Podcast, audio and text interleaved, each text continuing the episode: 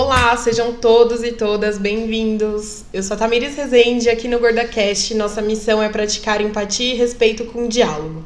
Afinal, nada melhor que uma conversa cheia de conteúdo e questionamentos para ampliar nossos horizontes, nos tirar da zona de conforto e quebrar nossos preconceitos. Daqui uma semana é Natal e depois dessas eleições as famílias estão rachadas, nós estamos um pouco intolerantes e reativos. Então, eu resolvi convidar uma amiga minha hoje para vir aqui no podcast Hoje a gente não vai falar muito sobre praticar empatia, sobre conceitos. Hoje a gente vai falar sobre como lidar com os parentes no Natal, no Ano Novo, nessas festas de fim de ano. Quem tá aqui comigo hoje é a Joy. A Joy é uma amiga, a gente já trabalhou juntas. Eu adoro o senso de humor ácido dela. Oi, gente! Hoje a gente não vai praticar empatia, vai praticar guerra. guerra na família. Eu sou a Joy, como a Tamiri falou, a gente já trabalhou juntas. Então, eu sou jornalista. Também tenho um canal, um site, sou geradora de conteúdo. E vamos falar então sobre essas famílias. Eu não sou muito de Natal, confesso. Então já para mim já era bem difícil ter que lidar com família nesse é período. Difícil. E é, agora? não, família no Natal é aquele negócio, né? Você vai ver quem você não vê há mais de um há mais de um ano. Às vezes você vê gente da família, ai, o tio de não sei das quantas vem aí. E você não vê aquele tio faz 10 anos. E aí quando você encontra com ele, qual é a primeira coisa que ele te pergunta? Ai, as namoradinhas, né? Ai, as namoradinhas. Gente, eu acho muito saco. É muita personificação daquele negócio do tio do pavê. É muito isso. Porque são aquelas piadas sem graça que você é obrigada a rir pra, né, não perder o convívio, pra sua mãe não ficar, tipo, te fuzilando com o olhar. E aí você tem que ficar interagindo com as pessoas que você não tem a menor empatia. E assim, eu não sei se na casa de todo mundo é assim, mas minha mãe tinha um hábito muito assim, né? Aquela coisa de só comer à meia-noite. Então, além de tudo, eu já tô muito louca da minha vida porque eu tô com fome. Eu tô querendo comer o braço desse tio chato. Coisa. Então, isso é muito difícil, assim. Eu, como falei, esse ano talvez eu não vá passar o Natal com a minha mãe e meu pai, porque eles não moram mais aqui em São Paulo mas devo passar provavelmente com meu sogro, com a minha sogra, com os tios do Rafa, né, que é o meu marido. E também não é fácil, principalmente quando não é diretamente a sua família. É, nunca é fácil. Família, falou em família, já é uma coisa difícil. Eu lá em casa é assim, meu vô nunca, eu sempre passei Natal com meu vô paterno. E meu vô paterno, ele é uma, ele é um vô meio fora da caixa assim, sabe? E aí ele costuma convidar um milhão de pessoas pro Natal. Ai, e um milhão de pessoas que eu nunca vi na minha vida. Adoro. E aí você vê todos os seus amigos passando Natal com um monte de gente, tipo, da família, com primos, com. E a minha família é super rachada no Natal. E aí eu tenho que lidar com pessoas que eu não vejo o ano inteiro ou que eu nunca vi na minha vida e tipo, ai, Feliz Natal. Então fica um saco. Depois de adulto eu falei pro meu pai, eu falei, ai, pai, na boa, sério, não rola Não, mais, né? E aí depois que fiquei adulta, minha, minha irmã também, que eu tenho uma irmã 5 anos mais nova, Aí ela também começou a falar pro meu pai, pai, muito chato, muito chato. Esse ano, meu pai resolveu que nós vamos passar na minha casa. Glória, Glória a Deus, pai. como É, diz o Glória a. Deus. Porque, gente, não dá, não dá. E assim, antes de passar com meu vô, eu, eu nunca gostei de Natal por um motivo. A minha, fami é, minha família, quando eu digo eu, meu pai, minha mãe e minha irmã. A gente sempre parecia bolinha de ping-pong. A gente sempre foi muito trouxa dos outros. Então, por exemplo, a gente passava na casa do meu avô e da minha tia ao mesmo tempo. Eles moram no mesmo bairro, mas não dá pra ir a pé. Então a gente tinha que ir de carro. E aí a gente ficava assim, cinco minutos na casa de um, descia, ficava cinco minutos na casa do Oh. outro, subia, ficava cinco minutos na casa do outro. Ou seja, a gente não ceiava em nenhum lugar, a gente não tinha vínculo com nenhum lugar. E aí, no fim, do, no fim de tudo, os dois ficavam chateados porque a gente não ficou o tempo suficiente.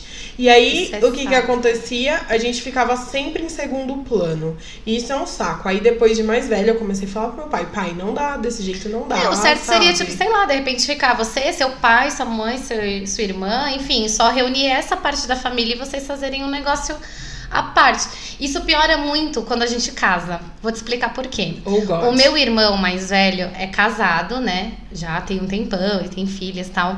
E aí o que acontecia? Era uma guerra porque os meus pais queriam que o meu irmão passasse o Natal com as minhas sobrinhas na, na nossa casa, quando morávamos todos juntos. E a mãe da minha cunhada queria que passasse lá.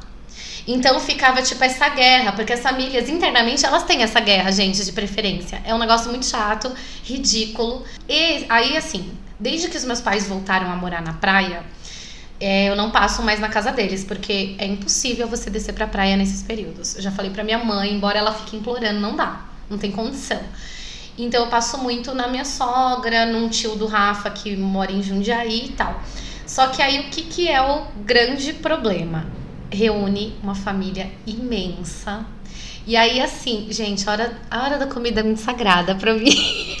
Eu Gente, acho que eu tenho um é problema, sagrado, não mexo né? com a eu minha também, comida. Eu também, eu fico puta. E aí, sabe o que, que eu fico Não puta? mexe na minha comida. Você, sei lá, você não consegue se servir direito. Você tem que comer meio tipo no sofá. Você não tem onde sentar. É, e aí fica aquela galera. E além de tudo, a gente é tudo descendente de italiano. É a então o pessoal gritaria. que grita, a risada é gritando, é tudo gritando. Parece que tá brigando. Você passa na rua, parece que tá gritando.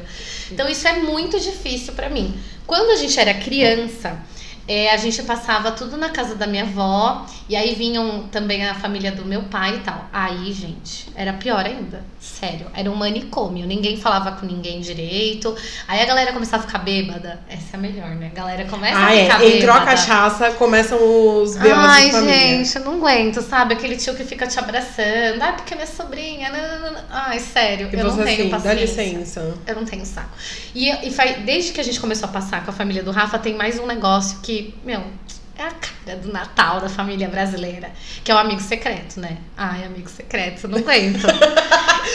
Gente, eu sempre me lasco no amigo secreto. Assim, olha, eu só não vou dizer que sempre me lasco, que nos últimos anos, por coincidência, quem tem me tirado é tipo minha sogra e o meu marido. Então aí eu não me lasco, mas eu já me lasquei muito, Muito. em amigo secreto. Fora que é muito chato, né? Porque, primeiro, sempre tem aquele parente que estraga o amigo secreto. Por exemplo, a avó do Rafa, ela é um amorzinho. A avó do meu marido. Só que ela não sabe muito bem brincar, né? Ela já é bem velhinha. E aí, toda vez que ela sorteia, ela pega o papel, ela já lê quem ela tirou. Então, tipo, seja, todo já mundo perdeu fica sabendo. É. A gente fica, não, vó, é só pra senhora ver se a senhora não tirou o seu próprio nome. Então já tem isso que é um saco. E ah, então sorteio online, né? Tem site hoje e tal. Tem Mesma gente que coisa. não sabe ver. Porque alguém tem que sortear pra ela, né? A dona Maria de 80 e lá vai anos não vai criar um e-mail pra entrar no site do amigo secreto. Então tem toda uma dificuldade. Aí aquela parte muito constrangedora que você tem que tipo dar pistas de quem você tirou. Ai, gente, quem inventou? Aí sua vontade é falar assim: ai, o meu amigo secreto, ele é bolsominion. É. Ele é um grande otário. E ele é o meu tio secreto fulano. é aquele que na hora de rachar as contas da família sempre fura, sabe? Dá vontade de fazer isso. Dá. É muito chato, muito chato amigo secreto em família, assim, eu não, eu não gosto muito. Com os amigos eu curto, mas em família eu acho que você fica meio sem graça de dar as pistas. assim. Sabe que eu namoro há seis anos, né? E o Júnior a gente mora a 100 quilômetros de distância. Então, hoje, a- durante esses seis anos, a gente nunca passou Natal juntos. É, com exceção do Natal do ano passado, porque eu resolvi fazer umas marmitas de Natal para entregar para moradores de rua no, na noite do dia 24 e ele quis ficar para me ajudar, queria Uhum. participar tal, e ele ficou, mas foi uma briga porque eu queria que ele fosse embora. Porque eu falei, não, Natal cada um com a sua família. E aí eu acho que quando a gente casar, vai continuar desse jeito. Ele vai passar Natal com a família dele, eu vou passar Natal com a minha. Sim. E agora, o problema acho que é quando tem filho, né? Porque, tipo, e Então. agora? O que vai acontecer? O filho vai ficar com quem? Com a mãe ou com o pai? E que Com- é uma disputa. Ó, no meu caso, o meu filho não é filho do meu marido, né? Filho do meu ex-marido. Aí a gente faz igual o meu irmão fazia o revezamento. Na noite do dia 24, costuma passar comigo, no almoço do dia 25 com ele. Aí no ano novo, mesma história. A gente fica revezando por ano, sabe? Ah, um ano fica com você, outro ano comigo. Mas é um porre, muda muito quando você tem filho também. É, E tem essa questão, porque pra criança o Natal é mágico, né? é. Eles creem, o meu filho ainda acredita que existe Papai Noel. Ai, que fofo. Então é muito assim, né? Tem toda aquela onda de encontrar a família, de receber o presente. Eu não tive muito isso, eu não lembro se eu acreditei bastante tempo em Papai Noel. Eu acreditava em Papai Noel. Meu tio se vestia de Papai Noel e ia na minha casa. E aí eu lembro o dia que eu descobri que era meu tio. Ai, que decepção, Porque né? eu, eu tava lá e ele foi me entregar meu presente. Aí ele falou assim: ai, deixa eu arrumar minha almofada. E aí eu saquei. Falei: hum, tá faltando uma pessoa aqui nessa sala. Quem que é? E ele tinha muito jeito do meu Ai. tio. E aí eu falei, ah, Papai Noel não existe. Aí eu chamei meu primo, levei meu primo no banheiro e falei assim, Marco, você não sabe, não é o Papai Noel, é o tio Beto. Aí ele, claro que não, cala a boca. E ele não acreditou em mim, eu ainda levei mó bronca porque minha tia falou, você não podia falar pra ele, não sei Ainda quê." estragou, é o Grinch. A pessoa vai lá e dane-se, ninguém vai ter Natal nessa porcaria. É, e, mas a minha família é muito engraçada. A gente não troca presente de Natal. Ah. Eu não sei, minha mãe é muito religiosa. Minha mãe é católica, super fervorosa, assim, minha avó também era. Então, assim, pra minha mãe, o Natal é a missa. Então, minha mãe nunca se importou muito com, ai, você vai ter 300 tipos de pratos, A de minha comida. avó era assim. E a gente era obrigada a ficar vendo aquela missa do galo que é eterna na Sim, vida, na aí televisão. eu tenho que, é uma vez por ano, eu tenho que ir na missa. Então, eu vou... Não, eu não tenho essa. A minha mãe é católica, meu pai é católico, mas eles são aqueles católicos que só vão na igreja em batizado, casamento, sabe? Assim. Não, minha mãe vai todo domingo. E aí eu vou com ela, tipo, ah, moro com ela, então se é um desejo dela, não vai. Nada de ruim vai me acontecer se eu for na missa com ela uma vez no ano, que é no Sim. Natal. Então eu vou, pra ela ficar feliz, né? Vou lá, vou no- na missa. E aí, pra ela, ali já acabou. A missa acabou, acabou o Natal, então pra ela pouco importa se vai ter Chester, se não vai ter, se vai ter. Ai, gente, a melhor passa, coisa do ter. Natal é a comida, gente. Eu amo. Eu sou a rainha da rabanada. Eu amo. Amo. Eu posso comer infinito aquilo até explodir. Eu adoro. Essas carnes, assim, do Natal, eu não gosto muito, porque eu acho elas meio sem gosto, meio seca.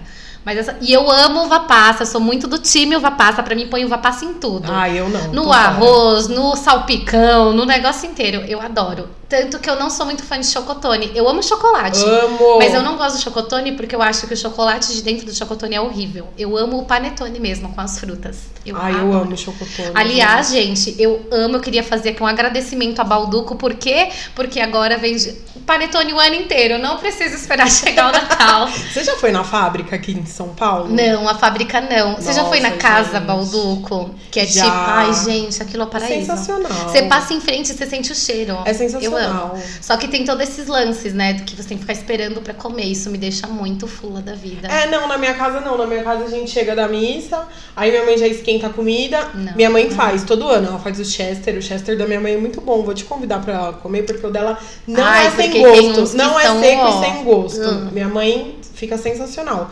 Então aí a gente faz uma sobremesa, assim, aí a gente come. Teve um Natal, eu já namorava, acho que faz uns dois anos. Eu fiquei esperando da meia-noite, aí eu, ai gente, Feliz Natal, tá bom? Peguei e subi pro meu quarto e eu virei a noite lendo. Eu li um livro na noite de Natal, assim, pra mim foi ótimo. Aí eu gosto de ficar assistindo televisão também. Eu não tenho paciência, ai, gente, não, pra ficar interagir. na sala, sabe? E, agora, assim, esse ano vai ser pior pra interagir. Exato. Não, e assim, aí fica assim, eu fico esperando da meia-noite, minha irmã fica esperando da meia-noite, meu pai fica esperando da meia-noite, minha mãe também. Então, da meia-noite, todo mundo, vamos embora se a gente tá na casa de alguém. Sim. Porque eu acho que depois que eu comecei a namorar, eu perdi alguns espaços de ficar sozinha, que eu Sim, tinha, por é exemplo, normal. no fim de semana. Como o Junior mora longe, ele vem pra passar o fim de semana comigo. Se eu vou pra casa dele, pra passar o fim de semana com ele.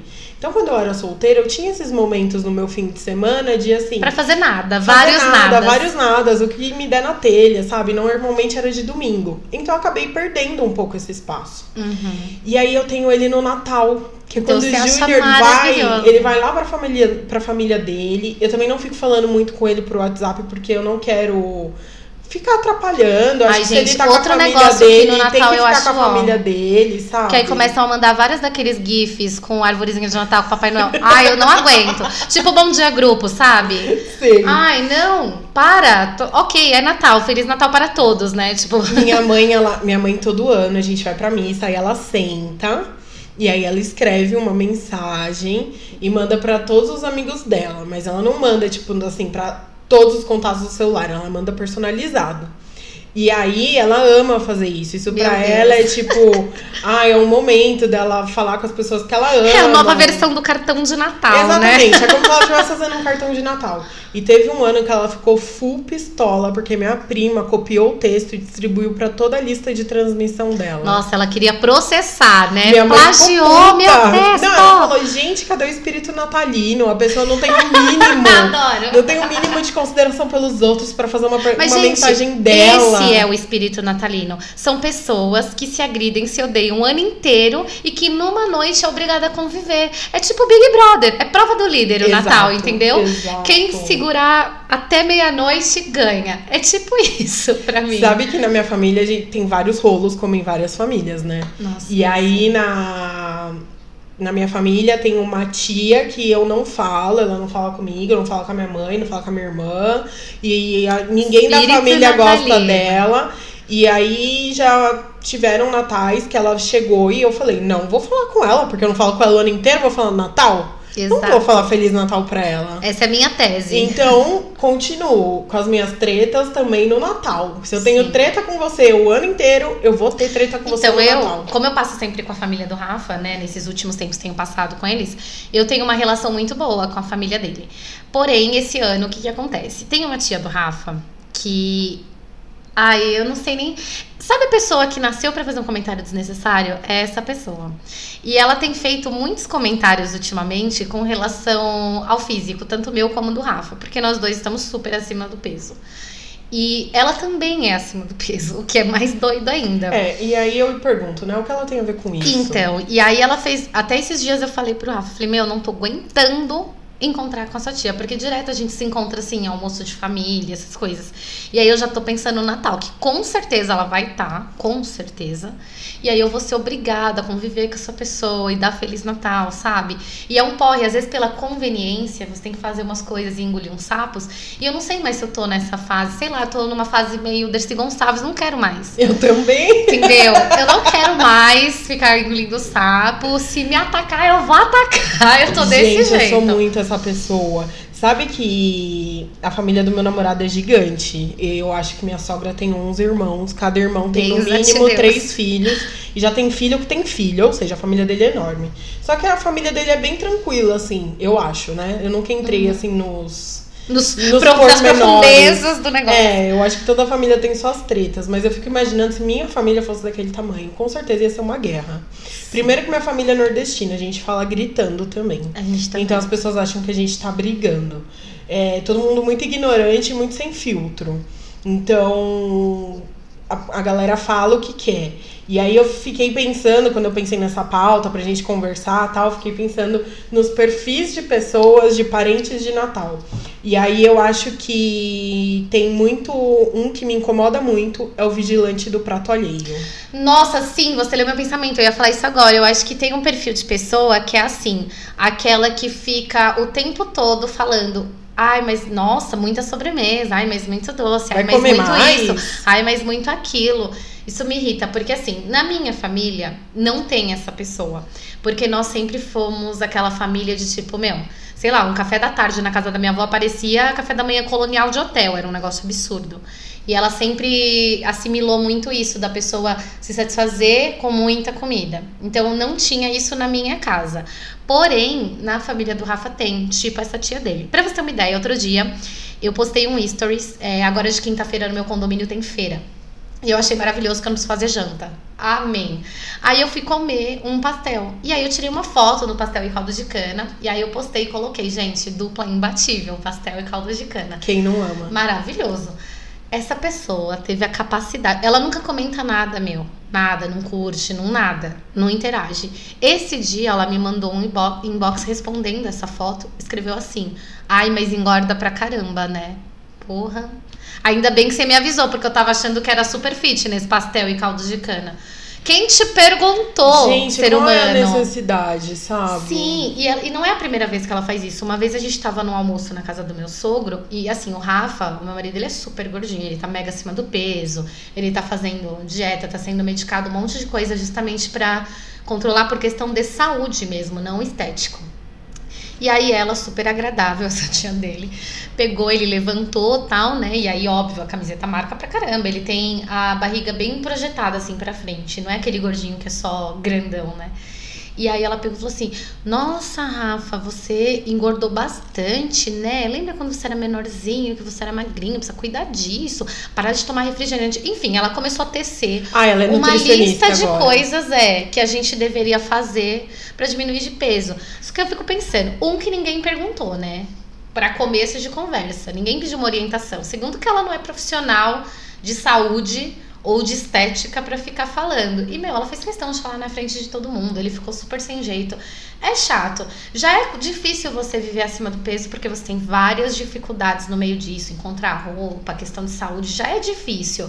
E aí vem alguém e tipo te põe mais pra baixo e faz você se sentir culpado porque você tá gordo, porque né, é uma grande culpa você não É, emagrecer. exatamente. Não, é um grande erro você ser gordo. né? Exato. Porque é isso que não entra na minha cabeça. E aí, por exemplo, lidar com isso é muito difícil. Eu acho que as festas de final de as festas de final de ano, elas trazem uma reflexão pra gente que agora vamos filosofar. Hum. Elas trazem uma reflexão pra gente que eu acho que ela é pra vida. É, a gente precisa estar muito de bem com a gente pra gente conseguir tolerar as festas de final de ano. Porque assim, sempre vai ter o, que, o vigilante do prato alheio, a tia que comenta do seu peso na frente de todo mundo. A Se pessoa que questiona tiver- seu relacionamento. Exatamente. Se você não tiver bem com você, aquilo vai te abalar. Te mexe, com certeza. Então acho que você precisa primeiro é trabalhar o psicológico. Tipo, eu vou encontrar aquela pessoa sem noção. Então eu já sei que ela vai me responder. Aí eu trabalhei super psicológico. Falei pro Rafa, primeiro A que ela falar sobre gordura, eu vou falar, olha, primeiro você olha pra você e depois você vem falar pros outros que ninguém te perguntou. Vai ser bem esse Exato, é a gente saber o que a gente quer fazer. Eu, por exemplo, eu já respondi muito. Hoje eu tô entrando num- na vibe do não escutei o que você falou. Oi, Ah, tudo é? bem? O que, que você falou? Foi comigo que você falou? Eu tô muito assim hoje. Mas eu já respondi muito e na época foi ótimo pra mim. Eu acho que a gente não pode deixar que invadam o nosso espaço. Sim. É, se você se você é ou está gordo, isso não diz respeito a ninguém além de você.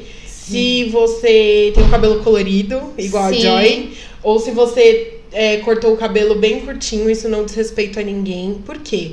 A família, ela nada mais é que a projeção da tradicional família brasileira. Sim. Então cheia é de aquilo, julgamentos, né? né? Cheia de julgamentos, cheia de preconceitos. Aí você fala pra eles que eles são preconceituosos, imagina, eu não. Ai, não, tem até um amigo que é, né? Sempre essa história. Então, assim, vale a pena entrar nessa batalha? Eu penso muito nisso. Vai valer a pena eu entrar nessa É. batalha? Algumas pessoas vale a pena. Algumas pessoas eu falo assim, não, eu tenho que colocar essa pessoa Eu acho que tem dela. gente que às vezes precisa ouvir pra parar de, de fazer, sabe? Tipo, a pessoa precisa ter um toque, olha, você tá ultrapassando aqui o limite do, do aceitável. Exato. Entendeu? Principalmente quando é alguém que você não tem muita intimidade. É isso que me incomoda. As pessoas, elas estão numa fase, principalmente as redes sociais, elas possibilitam mais isso. Em que elas acham que elas têm muita intimidade, muita E elas proximidade, podem que elas podem falar qualquer coisa. Muita gente confunde preconceito e tudo mais com opinião. E não é assim que as coisas E não funcionam. funciona assim, entendeu? Então, assim, por exemplo, também já sei que esse Natal a- o tema de política vai entrar. Porque já tem vários almoços que estão rolando essa discussão. Tem uma outra, essa inclusive, a a tia aí da fiscal da, do índice de massa corpórea da minha vida, ela também falou, durante todo o período de eleições, juro, quase que diariamente, ela me mandava vídeos pró Bolsonaro. Tipo, pra mim, ok, cada um votou em quem quiser, eu não tô aqui pra falar, tipo, ó, não, não deveria ter votado nele, eu deveria ter votado nele. Eu não votei nele. Mas eu achava um absurdo, porque, meu, a gente nunca conversou sobre política, eu e ela. A ponto dela querer, sei lá, ai, olha que legal isso aqui, dá uma olhada nisso aqui. Não, a pessoa era praticamente um cabo eleitoral, era isso. Ela tava lá chovendo Ela fake queria te news. converter. Sim, que é o mesmo assunto também quando eu costumo falar sobre homofobia, porque eu sou uma pessoa, eu não sou né, homossexual, mas eu tenho muita empatia com os homossexuais, porque eu tenho gente na família, eu tenho muitos amigos. Então, e eu sou ser humano, né, gente? Simples. Eu acho que é básico. Eu sou ser humano. Então, eu já quebrei muito pau, assim, na família do Rafa mesmo. Porque tem tia dele que, tipo, ai, porque Pablo Vittar? Porque não sei o que, não sei o que. E ai, não, porque não é preconceito, é porque eu só não gosto dela como cantora, sabe? Umas Aham, coisas assim. Tá bom. É, tipo, Tá bom, senta lá, querida. Cláudia. É, até porque é, nós temos vários parentes que são, né, especialistas em música. São músicos, nossa, incríveis, assim, professores de canto, né? É. Você tem tudo. E aí eu já quebrei vários paus. Falei, gente, o que vocês não entendem é a representatividade. Quando você ia ver, uns anos atrás, uma drag queen estourar no mundo musical, no showbiz, entendeu? Ah, Tem hoje várias drags, vários gays, várias lésbicas, vários trans, enfim, que olham a Pablo e falam, puta, eu posso chegar lá, entendeu? Se ela chegou, eu também posso. É representatividade. Então, assim, aí a pessoa vai. Já vi vários comentáriozinhos assim também em família, sabe? Tipo, ai, meio viadinho isso do seu filho, sabe? Tipo, aquela provocação, aquela brincadeirinha. E aí você, né, tipo, ai meu Deus do céu, me tira daqui. Quero cavar um buraco. Tem coisa que não dá pra você falar. E isso é muito chato. Porque você, eu adoraria rebater tudo que eu ouço, porque eu acho um grande absurdo.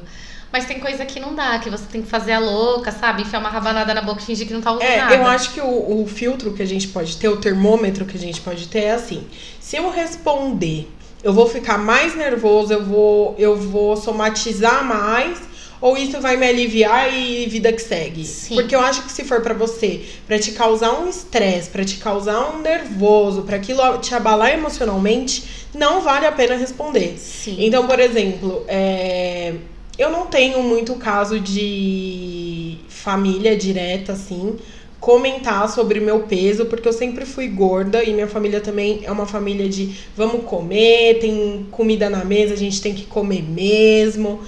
Então eu nunca tive diretamente, mas assim, né? Aquelas correlações que a gente tem na vida, eu já tive muito. E aí uma coisa que escutei muito na minha vida foi dica de dieta, né? Hum. Então você, você entra. Brasil você é um país de, de roda- nutricionista, de endócrino, é impressionante. Exato. Você entra na roda, o assunto chega.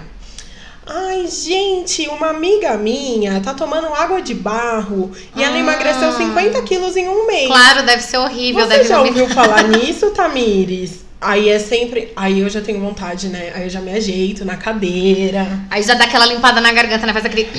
Aí eu dou aquela respirada, eu puxo. Antes eu discursava, porque dieta. né? Hoje eu simplesmente viro pra pessoa e falo assim: sério? Que legal. Nossa, testa lá, se funcionar, depois você me conta. Que e aí, você, tipo, né? acabou, entendeu? Então, ou então eu falo, nossa, que bom pra ela, né? Eu não tô procurando dieta, então. É, então, é o meu caso. E aí fica aquele climão, né? Meu, já Mas, teve assim, gente que me indicou tomar injeção pra uma medicação que era de diabetes. Porque você falou, emagrecer. É, porque falou, ah, porque o efeito colateral desse tal medicamento é pra emagrecer. Só que assim, é engraçado porque. Não, e detalhe, efeito colateral. É, efeito colateral. não é uma coisa boa. Exato. E aí a pessoa encara como uma coisa boa porque você vai emagrecer. E, gente, é um remédio, a pessoa tá me indicando um remédio que ela nem sabe se eu posso tomar. Porque, sei lá, vai que eu sou cardíaca, qualquer outra coisa, você não sabe. Então é uma responsabilidade muito grande você indicar um remédio pra alguém. Graças a Deus eu não tenho, assim, autoestima é, baixa de ficar noiada e ir lá procurar o remédio e tal. Porque se eu fosse essa pessoa, eu teria feito. Porque a- as pessoas, elas fazem você se sentir mal. Sim, Antes eu não tá tinha essa errada. encarnação, entendeu? Agora eu tenho, porque as pessoas parecem estão o tempo inteiro vendo o meu ângulo na foto, a roupa que eu tô usando, está marcando isso, está marcando aquilo. Então é meio neurótico. Mas assim, coisa de família, de vir te dar essa dica, né? Porque eles acham que eles estão te ajudando pra caramba, te dando essa dica milagrosa da vida. E aí uma das coisas que eu sempre falo nesse caso, alguém perguntou se eu quero emagrecer? Porque eu sempre fui magra, eu era um palito, eu era pele e osso. E nem assim naquela época era bom pros outros, porque aí as pessoas achavam que eu era muito magra, que eu Você tinha, que, que comer. engordar. Minha mãe me dava biotônico fontoura, aquele fígado de óleo de bacalhau que, gente, sério, Uó. não, não sei nem o que dizer sobre esse negócio. Acho que é o negócio mais horrível que eu já bebi na minha vida. Então, assim, não, nunca as pessoas vão estar felizes. Se você tá muito magra, é porque você tá magra. Se você cortou o cabelo, é porque você cortou o cabelo. Se você pintou o cabelo, é porque você pintou o cabelo. Se você tá namorando, é porque você tá namorando. Se você não está namorando, é porque você não está namorando. Então, não Se adianta. você casou, quando você vai ter filho, se você teve É. filho, quando você vai ter o próximo. Eu acho que assim, uma coisa que a gente também precisa entender é que as pessoas elas projetam as frustrações dela na gente. Nos outros. Sim, Então, assim, real. porra, como pode a Tamires usar cropped sendo gorda e eu que sou magra não tenho coragem? Tipo isso. Projeta a, frustra- a frustração dela em mim. Poxa, como, eu, como pode a Joyce comer dois pratos de lasanha e ela tá Ser gorda? sim. Não, tipo, na cabeça dela, ela tá gorda. E eu que sou magra, como meio e já me sinto culpada. Então, assim, as pessoas elas projetam as frustrações delas outros. pros outros. E a gente não. Isso não é responsabilidade nossa, gente, sabe? Sim. E aí não é só isso, não é só o comentário do ah, engordou, cadê as namoradas, enfim. Também tem aquela, aquela preocupação social de assim, não sei se isso é algo cultural dos paulistas, mas o que, que você tá fazendo da vida? Ai, sim. E aí você fala, ah, eu, por exemplo, produzo conteúdo pra internet, mas isso dá dinheiro? Sim. Gente. Eu me sinto, tipo, lá com 19 anos, quando eu falei pro meu pai que eu queria fazer faculdade, meu pai disse, não, porque isso daí não dá dinheiro. Gente, o que que dá dinheiro? Eu te pergunto, o que que dá dinheiro? É, não, e assim, se dá dinheiro ou não dá dinheiro, quem perguntou está pagando meus boletos? Porque meus Então. boletos estão atrasados e ninguém pagou. Exatamente. E eu tenho um professor, tive um professor muito incrível quando eu fazia letras, o Everaldo Pinheiro. Ele falava uma, ele falava uma frase que eu nunca mais esqueci, que ele falou assim que salários medíocres são para profissionais medíocres. Então assim, pode ter, sei lá, um médico, um engenheiro, sei lá, uma profissão dessas fodida que todo mundo acha fodida. Que vai ganhar mal porque é um péssimo profissional ou que não faz o que gosta e aí trata todo mundo que nem lixo, faz o trabalho todo cagado. Eu não quero ser esse ser humano, entendeu?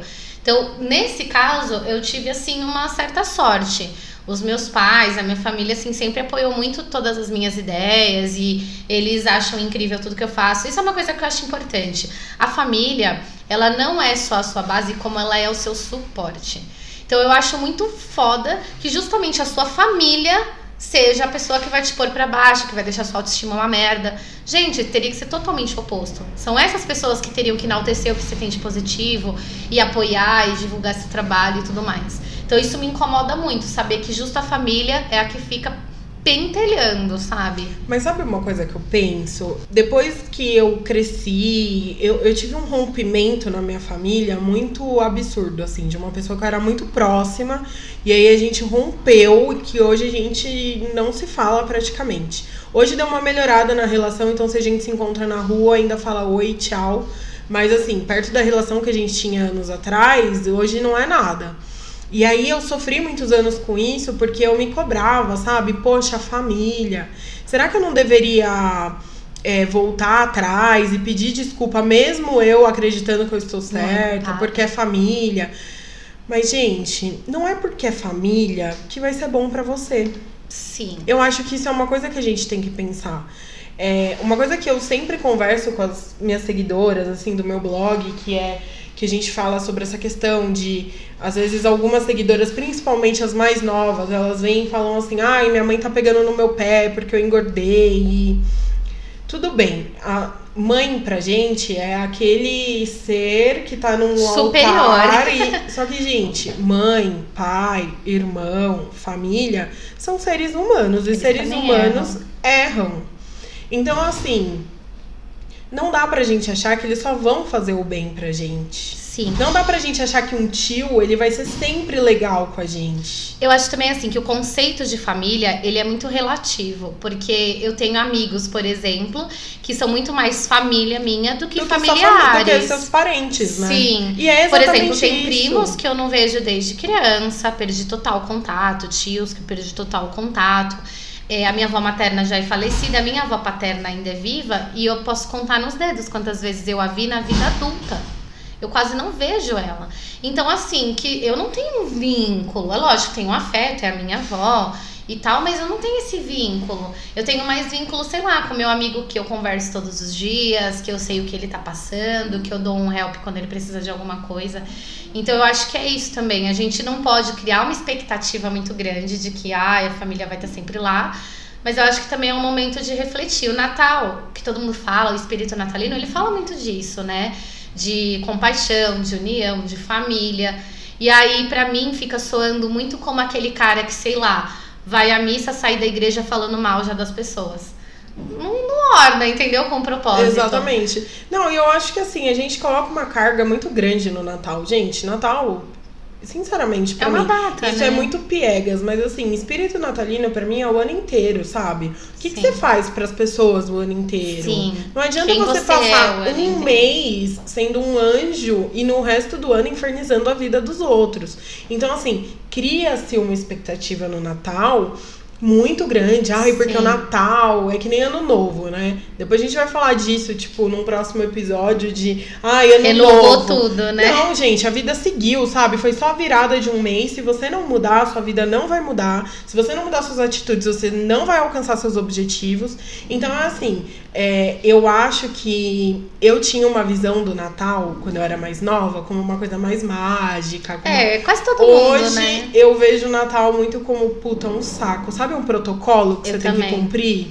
Eu fico pensando, ai, vou ter que falar com fulano, ai, vou ter que pensar numa roupa pro ciclano, ai, vou ter que comprar presente pra não sei quem que eu não comprei ainda.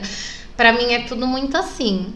É, e aí vira uma obrigação, e aí, aí passa, você faz. Ufa, passou, Sim. né? Então, eu acho que não vale a pena a gente colocar tanta carga, tanta importância pra uma data que é uma data no ano, sabe? Sim, até porque se você quer, sei lá, estabelecer uma relação legal com a sua família, ou de repente fazer uma boa ação e tal, você não precisa esperar chegar esse período. Você pode fazer em qualquer período do ano. Não tem Exato. isso, entendeu? É a mesma coisa, igual você falou de ano novo, as resoluções de ano novo e tal. Meu, se eu decidir mudar minha vida agora, eu, e eu fizer alguma coisa pra isso, Vai ser um novo vai ano ser um mim. novo ano pra mim, entendeu? Quantas coisas acontecem no seu ano que muda totalmente a sua vida, mais do que virada meia-noite pra uma. entendeu? Então, é, tem muito isso. É chato, é chato você ter que conviver com gente que você não tá habituada, ter que ficar fazendo sala. Eu odeio fazer sala. Eu é um negócio que eu detesto é isso. Eu adorava quando eu morava com os meus pais, que a minha mãe falava, ai, fulano tá aí. E eu não descia. E eu falava, fala que eu tô tomando banho. Eu inventava qualquer desculpa Exato.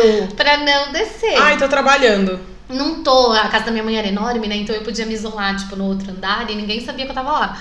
Eu fazia isso, eu odiava. Então também é uma coisa que você tem que pensar, gente, vamos parar de forçar esse tipo de, de relação só porque é Natal, entendeu? Por exemplo, eu não tenho uma relação legal com a minha irmã, eu mal falo com ela. Isso desde sempre, desde que ela é adolescente. Hoje ela tem, sei lá, 20 e poucos anos.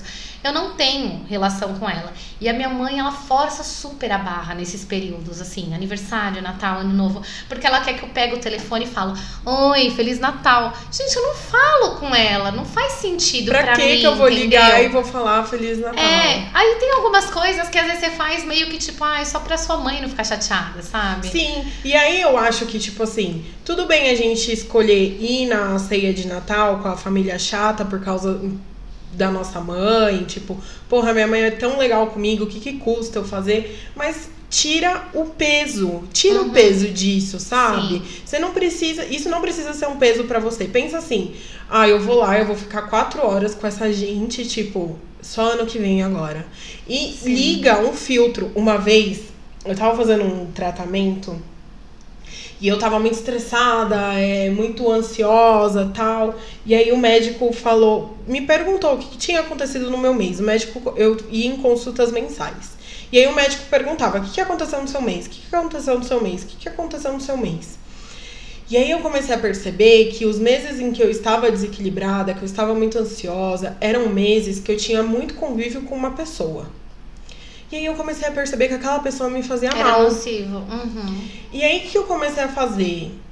Tem como eu deixar de conviver com essa pessoa? Dá pra eu deixar de conviver com ela 70%, os outros 30 não tem como. Então vamos Aí o reduzir. médico falava assim: então você tira esses 70%, que você não é obrigada, e os 30% que não vai ter jeito, você não vai conseguir fugir dessa pessoa, você escolhe uma música. Qual é a sua música preferida? Aí ele até perguntou: pra que time você torce? É o Corinthians. Ele. Então, quando a pessoa estiver falando, você fica cantando o hino do, do Corinthians na sua cabeça. Aí eu fiquei olhando pra ele, tipo. Que? Hã? que? Que é isso? Ele. Você vai aprender a não processar, Não assimilar o que tá assimilar o que falando. aquela pessoa está É falando. incrível. E aí, gente, é absurdo. É, parece diferença, muito. né? Não, muita diferença. Até hoje eu faço isso, tipo, quando alguém começa a me irritar, eu começo assim, tipo, cantar o hino do Corinthians É na a minha nova cabeça. versão de quando você criança coloca os dedos no ouvido e fica lá, lá, lá, lá, lá, não tô te ouvindo, não tô te ouvindo, sabe? Exato! E aí, às vezes, já aconteceu de, tipo, sei lá, tô num lugar, tô num almoço de família, e aquela pessoa tá me irritando, comecei a cantar o hino do Corinthians na cabeça e a pessoa, então, né, Tamires, aí eu, putz, o que, que ela tá falando? Porque instintivamente a voz dela ativou, meu cérebro desligou. Tipo, não presta atenção nessa pessoa. Então é mais ou menos isso, é você se blindar, porque a gente nunca vai conseguir conviver só com gente Sim. legal. Ai, como seria bom é. Não, tem coisas assim, ó, por exemplo, igual quando a gente tá num almoço, que eu já vejo que a conversa tá caminhando pra um negócio que vai me estressar, que eu vou querer debater e tal, meu, eu vou ao banheiro. Aí eu vou, lavo o rosto tal, sabe? Eu, eu, eu saio dali, ou eu vou pra outro ambiente da casa, ligo a TV, eu vou fazer outra coisa.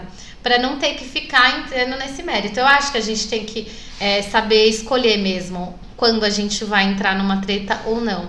E nesse período assim de Natal, eu evito justamente por isso que eu falei, pra não ficar de repente magoando quem não tem nada a ver. Ah, estressando a mãe, o marido, entendeu? Então, ai, gente, sabe, no mais, toma sua champanhe, finge que você tá muito louca, não fala nada com nada, vai dormir, entendeu? Eu acho que tem várias escapatórias no Natal. Eu também acho. Acho que não precisa ser um, um sofrimento. Sim, né? Ou, ou faz uma panelinha mesmo. Se junta ali com o pessoal que você já tá acostumado a conversar, com a sua prima, não sei o quê, e, e vai, fica isolado do resto, entendeu? É, Eu faço muito isso também. Uma dificuldade que eu tinha, assim, muito grande, que eu tô tratando isso na terapia, é que eu não conseguia é, discordar da pessoa e não falar. Porque vamos supor, se um parente vinha com um discurso homofóbico ou gordofóbico, eu tinha que responder pra ele, porque na minha concepção, na minha cabeça, É do certo, né? se eu não respondesse pra ele, eu, eu tava Conivente. apoiando o que ele tava falando. Uhum. E aí foi muito difícil e ainda é muito difícil pra mim hoje, porque eu entro em muitas discussões, Eu sou assim. Porque eu tenho que colocar na minha cabeça o fato de você ignorar esse ser humano não vai te fazer igual a ele. Porque era isso que eu pensava.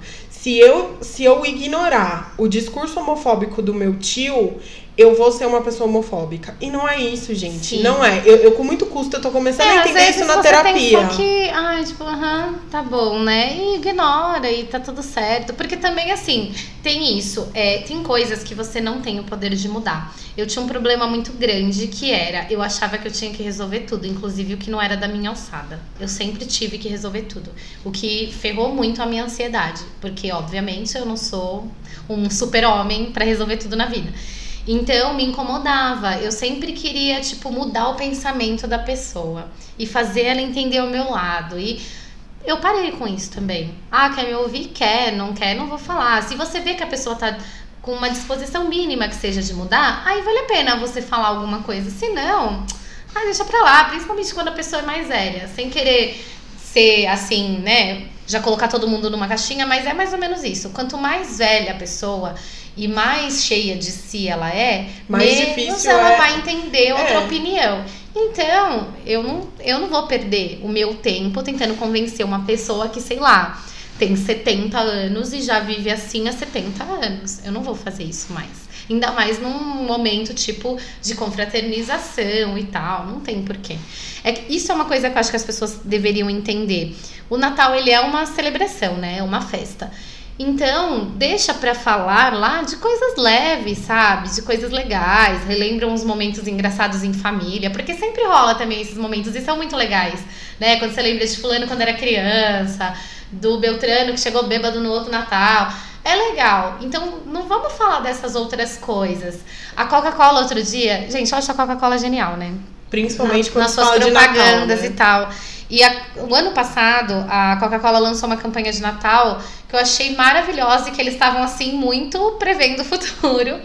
Que nos rótulos tinham várias mensagens. E um dos rótulos que eu peguei da, da garrafa de 2 litros estava assim: é, Feliz Natal para você que não aborda temas políticos e religiosos na ceia. Gente, é maravilhoso. Não tem que ficar falando do que é polêmico. Deixa pra lá, vamos falar de outras coisas no Natal. Então eu achei assim maravilhoso. É, e assim, é, é o que a Joy disse, quem não quer mudar, a gente não vai conseguir mudar. Nós não somos super-heróis. Não mesmo. Às vezes a gente. E outra, a gente tem um desgaste emocional. Pessoas que são muito ativistas em alguns assuntos, você tem seu desgaste emocional e você Sim. precisa se recolher um pouco e se preservar um pouco, sabe? Então não vai adiantar a gente discutir com aquela pessoa. Agora, uma coisa que me dói muito o coração e que ainda mexe comigo é que hoje eu não tenho mais criança na família. É quando alguém fazia algum comentário com criança. Então, por exemplo, ai, fulana para uma criança, vai comer de novo. Aí eu acho que o negócio já para mim já pega. Porque assim, se é adulto com adulto, a gente se resolve. Agora, uhum. se você coloca uma carga negativa, por exemplo, no simples fato de comer para uma criança, gente, sabe, aquilo pode virar um, um Sim, muito um, maior. uma bola de neve gigante para aquela criança, sabe? Tem uma outra coisa também que eu já vi acontecer e que eu fiquei bem pé da minha vida foi o seguinte: teve um Natal em família, então tinha várias tias, vários primos, etc e tal. E aí, normalmente, com criança, a gente acaba levando uma lembrancinha para cada uma, né? Porque eles gostam dessa coisa de abrir o presente, né? Sim. E aí você acaba levando para todas. Normalmente eu tento meio que padronizar, né? Dar o mesmo tipo de presente ou na mesma faixa de preço, tamanho, porque eu não quero que as crianças fiquem comparando. Então esse é o grande esquema. E aí nesse aniversário, nesse Natal em específico, uma dessas tias, ela fez o quê? Ela comprou um presente para todos, todas as crianças, porém, pro neto dela, ela comprou tipo 10 presentes para entregar junto das outras crianças. Gente, para que isso? Porque aí as outras crianças ficaram, né? Tipo, por que, ele, que ele ganhou 10 e eu 10 e eu ganhei um? Entendeu? Então, quando é assim, uma coisa que a minha sogra e meu sogro fazem que eu acho muito legal e que vale muito para quando for essa situação com criança. Eles fazem assim: a troca de presente deles com meu cunhado e com o Rafa, eles fazem na casa deles, sem ninguém. E aí é que eles vão para onde está sendo comemorado, tal, ou eles fazem antes das pessoas chegarem na casa deles. Ótimo. É isso, gente. Se ela tivesse comprado, sei lá, 10 presentes, entregasse 9 na casa dela pro menino e, e o outro lá, um... entendeu? Então ficou uma coisa muito chata. Essa coisa de presente de Natal é um negócio complicado. Igual tem essa coisa do amigo secreto que as pessoas sempre se ferram, que você sempre dá um presente melhor do que você recebe. Tem muito isso. Você não tem como garantir. A pessoa vai lá, fica evidente a preferência dela, né? Porque, tipo, sei lá, para um fulano ela vai dar um presente incrível e pro outro ela vai dar uma lembrancinha. Uma agulha. Então, sei lá, eu acho que nesses casos era melhor não dar nada. Eu também Pra nenhum. Acho. O meu pai, ele sempre falava muito isso, ou para todos ou para nenhum, sabe? E eu acredito muito nisso. Você não tem que mostrar essa preferência. E isso é um negócio que eu passo porque a minha mãe, ela tem muito a tendência de privilegiar o meu filho do que as minhas sobrinhas porque foi o primeiro, porque é homem, porque a gente vive numa sociedade assim. Todos é. esses fatores. Então, é muito evidente que ela privilegia o Lucas do que as minhas sobrinhas. E eu detesto que isso aconteça. Todas as vezes em que a outra bisavó do Lucas também, que já faleceu, fez isso, ela também fazia. Ela privilegiava o Lucas do que a outra bisneta dela. Eu mandava o meu ex-marido devolver. Porque não é justo, entendeu? Eles são crianças, eles não têm que ficar tipo, ai, porque a minha avó gosta mais de mim do que do fulano, porque. Entendeu? Eu acho muito chato. Então, essa coisa de presente, pensa bem, se você não for dar algo equivalente para todo mundo. é melhor dá. não dar. É. Não dá. Ou então, assim, ai, tá, eu comprei só pro fulano, então dá pra ele em outra. Em outro momento, sem que ninguém esteja junto, entendeu? Porque é chato, a criança ela fica com isso na cabeça. Claro, fica, ela fica super chateada. E eu acho que a gente tem que pensar que a gente não vai fazer pro outro que a gente não gostaria de receber. Sim. Então eu acho que é muito isso. Natal, assim, pra gente arrematar tudo isso que a gente conversou hoje, eu acho que o Natal, ele nada mais é que o reflexo de os, dos outros 364 dias do ano. Sim, Então, assim, a gente sempre vai ter que conviver com gente chata e sem noção. E aí, o que, que a gente vai fazer? A gente vai se estruturar psicologicamente para isso. Ai, a fulana de tal sempre fala do meu peso. Então, como que eu vou lidar com ela? Já vai preparada para lidar. Já, ou então, se blinda daquela pessoa. Ah, eu já sei que a fulana vai comentar do meu peso. Eu vou deixar ela no vácuo, eu não vou responder para ela.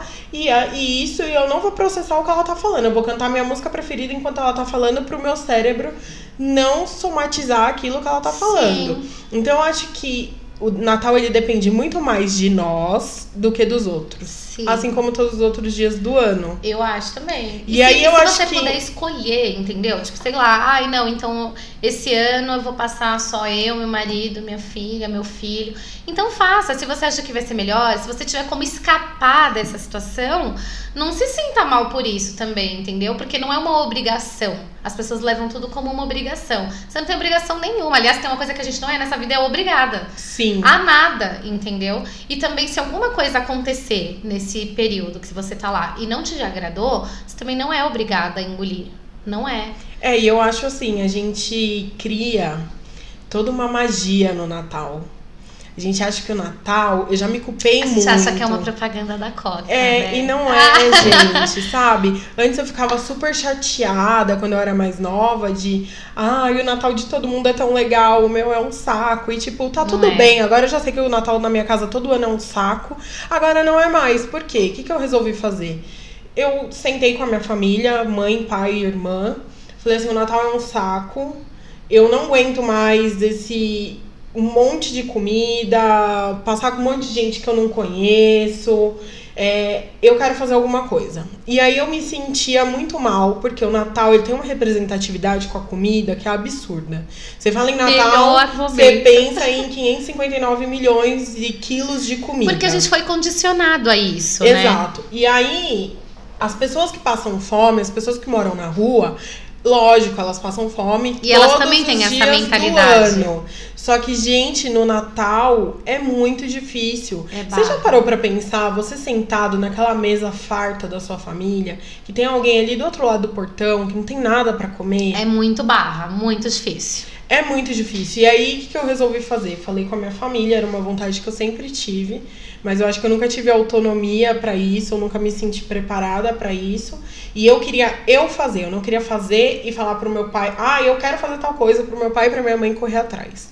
E aí, no ano passado, eu me senti, falei, bom, é isso que eu quero. Dia 3 de dezembro, eu lancei pros meus amigos, falei, gente, vou fazer marmitinhas de Natal pra moradores de rua. Eu arrecadei uma grana bem legal. E aí, no fim, eu fiz uma sacola, que eu falei que não foi nem marmita, foi uma ceia. Porque a gente comprou um litro de suco, Del Valle, um panetone balduco de um quilo. Eu fiz uma marmita, eu mesma cozinhei arroz. Muito Minha legal. tia fez farofa. é, a gente fez pernil. Tava uma delícia, porque eu comi. É, aí a gente colocou umas marmitas. Aí eu comprei talher, mas aqueles mais durinhos. Porque também não é só, tipo, você ir lá entregar. A pessoa, ela tem que ter uma dignidade, sabe? Não é porque ela é Exato. moradora de rua que ela não Vai tem. comer, e que vai comer qualquer coisa. É, que vai comer resto, o que sobrou, tudo em, né, de qualquer Exatamente. jeito. Aí eu fiz bolo de pote, nunca tinha feito, foi a primeira vez. Então, assim, aquilo pra mim representou um Natal que nenhum Natal na minha vida tinha representado. Sim, por isso que eu falei, a família, ela não necessariamente é a pessoa que tem ali um laço sanguíneo com você. Exato. Tem muito mais ações que você faz que representaram o espírito natalino do que o Natal, Natal, né? Exato. E assim, foi um, um envolvimento que eu, eu lancei a campanha no dia 3 de dezembro pra entregar as marmitas no dia 24 de dezembro à noite. Aí, quando você fala, todo mundo, ah, eu quero fazer, eu quero fazer, eu quero fazer. Quando você fala que é no dia 24 à noite, Ninguém quer fazer, Ninguém né? quer fazer, porque, gente, ninguém quer abrir mão de se arrumar pra ficar na sala, sabe? Nossa, tem uma coisa que eu odeio, é isso. Todo mundo, ai, preciso ver minha roupa do Natal. Minha roupa do Natal normalmente é tipo, sei lá, uma calça jeans, uma camiseta. Eu não penso Sim. nisso. Não, e assim, eu não tô aqui querendo dizer que, nossa, eu sou fodona, não. Não. Mas é que, assim, é, para mim foi muito legal. Foi o primeiro ano da minha vida que eu não fiquei pensando que look que eu ia usar. E que você se sentiu. É muito bom você se sentir Útil. e fazendo a diferença, né? Exato. Eu- bom, com certeza as pessoas que te ouvem não sabem, mas eu faço parte de uma torcida organizada. E eu, dentre muitas tarefas que eu tenho dentro dessa torcida, uma delas é organizar os projetos sociais. E eu me sinto muito privilegiada de poder fazer. E um dos projetos que a gente fez uma vez foi naquela noite, que ia ser a noite mais fria do ano, em São Paulo, a gente foi servir é, os moradores da Cracolândia. Foi o negócio mais pesado que eu já vi na minha vida, assim, porque lá tem de tudo que você pode imaginar.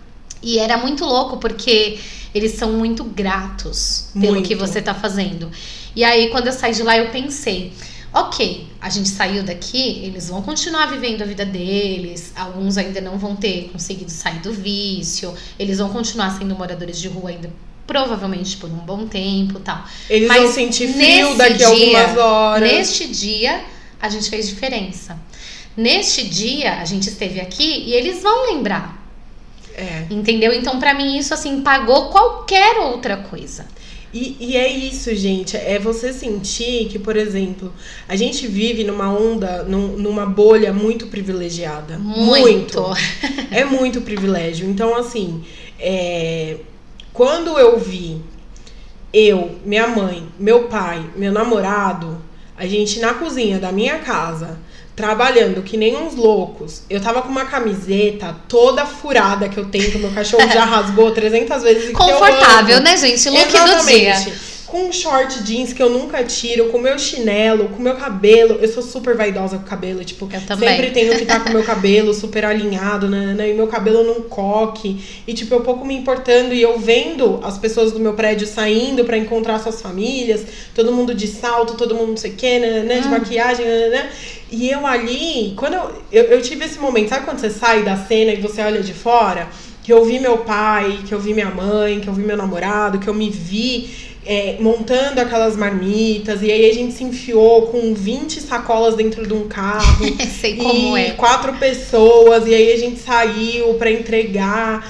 E aí a gente encontrou um cara que tava passando mal, a gente ficou com ele pra chamar o SAMU, ficou esperando o SAMU chegar.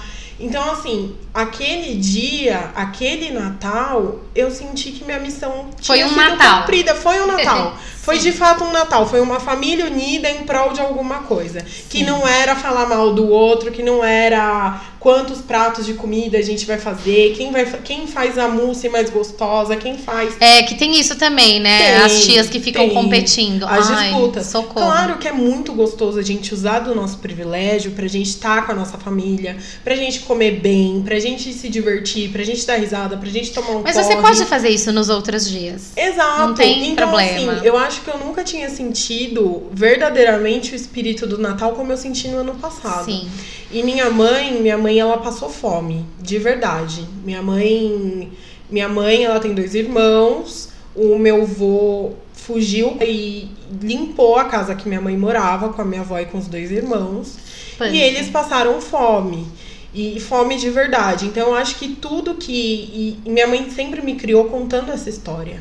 Com certeza pra era ela significou muito, Muito mais. mais. E, não, e minha mãe não me conta essa história pra. Ai, coitada da minha mãe. Não, é pra eu dar valor pra comida que eu como.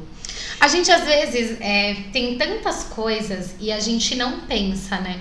É, por exemplo, uma das coisas que eu tenho tentado fazer muito é passado um pouco pro meu filho essa questão de valores.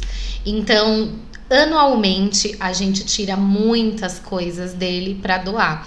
E desde muito pequeno ele é habituado a falar para mim o que ele não tá usando mais, porque eu vou doar. Isso para tudo, para brinquedo, para roupa, para sapato para todas as coisas. E a gente já fez muito projeto social com criança, principalmente no Natal, em que a gente doou brinquedos que assim, gente, só faltava estar na caixa. Novo, que ele tinha brincado tipo duas vezes na vida.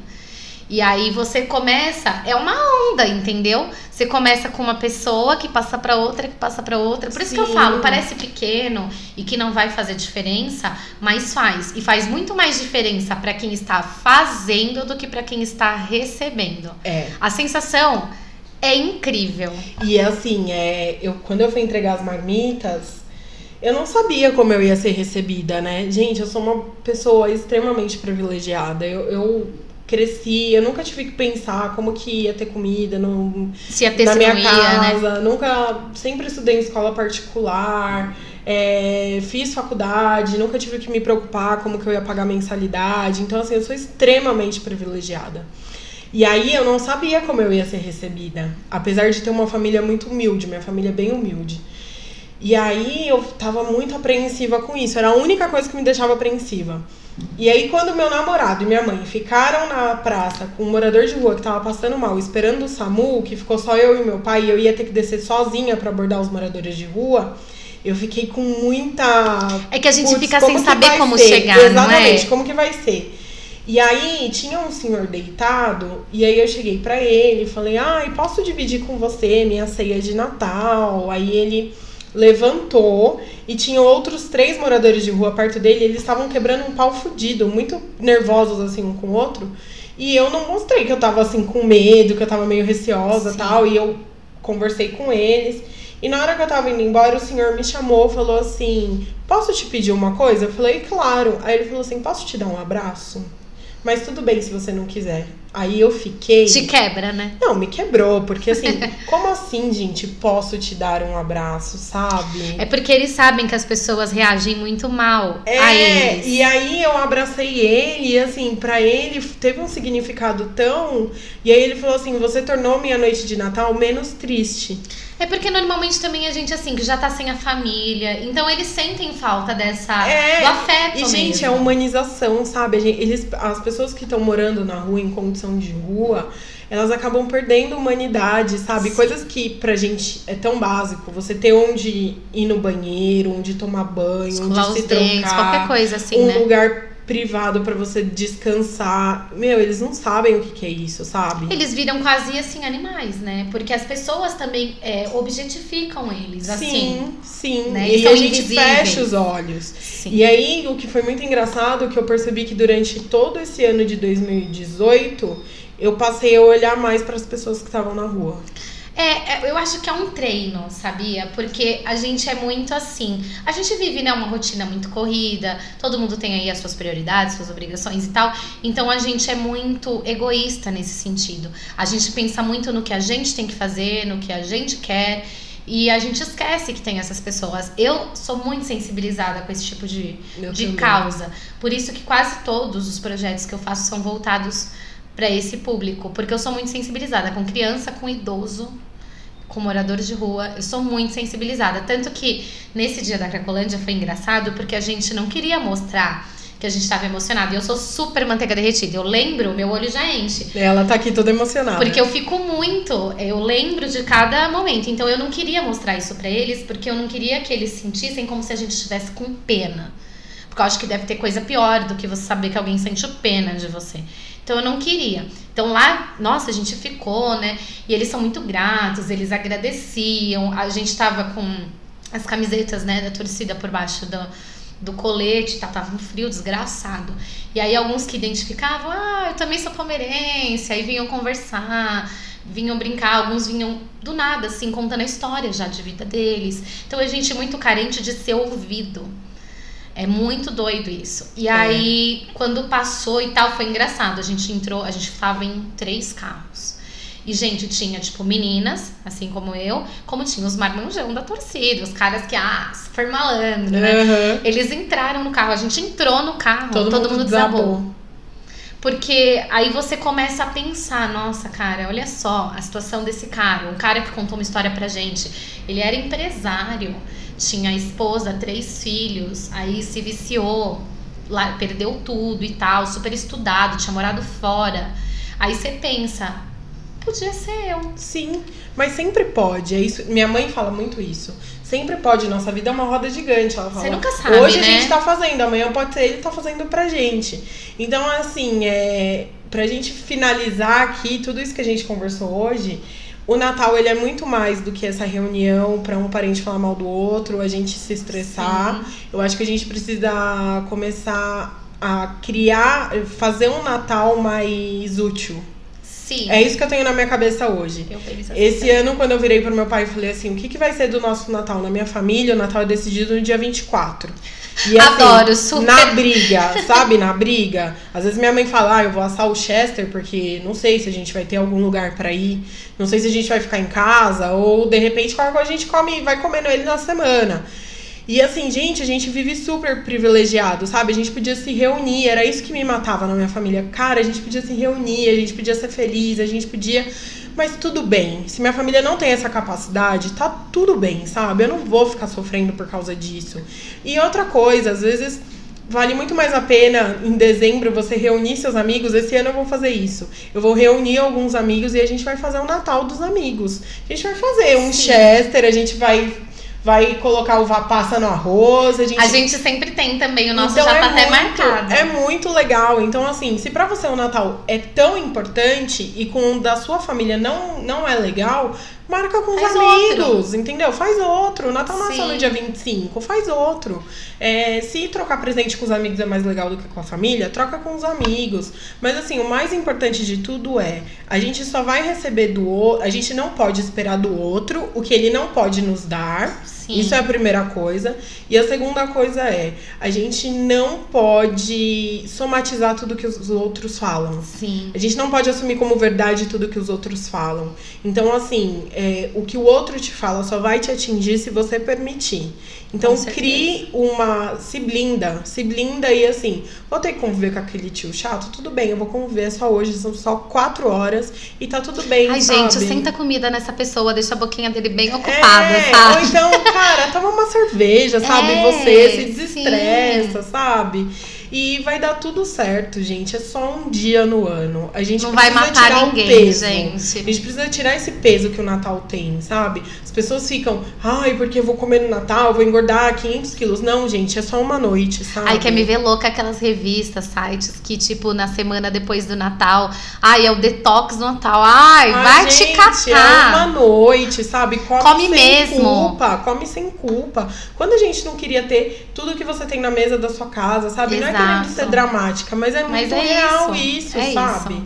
Então, vamos tirar o peso, vamos ser felizes, sabe? Vamos ter um Natal, literalmente, noite feliz, sabe? Esquecer essas encanações e deixar pra lá. E o resto, tem o resto do ano aí todinho pra gente depois passar nervoso, né, gente? É, então, mu- muito nervoso. 2019 promete, gente. Vamos ver. Então é isso, Joy, Feliz Natal. Feliz Natal, Feliz Natal pra todo mundo que tá nos ouvindo. E, gente, sem estresse, hein? Sem estresse, vamos nos amar muito nesse Natal, esquecer todos esses problemas, né? E entrar aí em 2019 muito mais leve e pronto pra ter um ano incrível. A gente Sim, merece. É isso mesmo. Joy falou tudo. Joy, passa suas redes sociais. Passa minhas redes sociais, gente. Sigam-me nas redes, no Instagram, tô como Joy underline Moretti, com dois T's e no final. Eu também sou editora de um blog chamado Radar Feminino. E do canal no YouTube também, Radar Feminino, onde eu falo sobre vários assuntos né, bacanas. Eu falo sobre moda, sobre beleza, sobre cultura pop, TV, enfim. E sobre as minhas mazelas da vida aí. É muito legal. Não deixem de entrar e conhecer a Joy. Ela é incrível. Ai, obrigada. E eu sou a arroba fora dos rótulos em todas as redes sociais. Vocês já sabem, se quiserem me mandar um e-mail, contato arroba fora dos rótulos.com.br. Feliz Natal, vamos ser felizes, vamos tirar esse peso que a gente carrega na vida. Isso aí, gente. Feliz Natal. Um beijo pra todo mundo.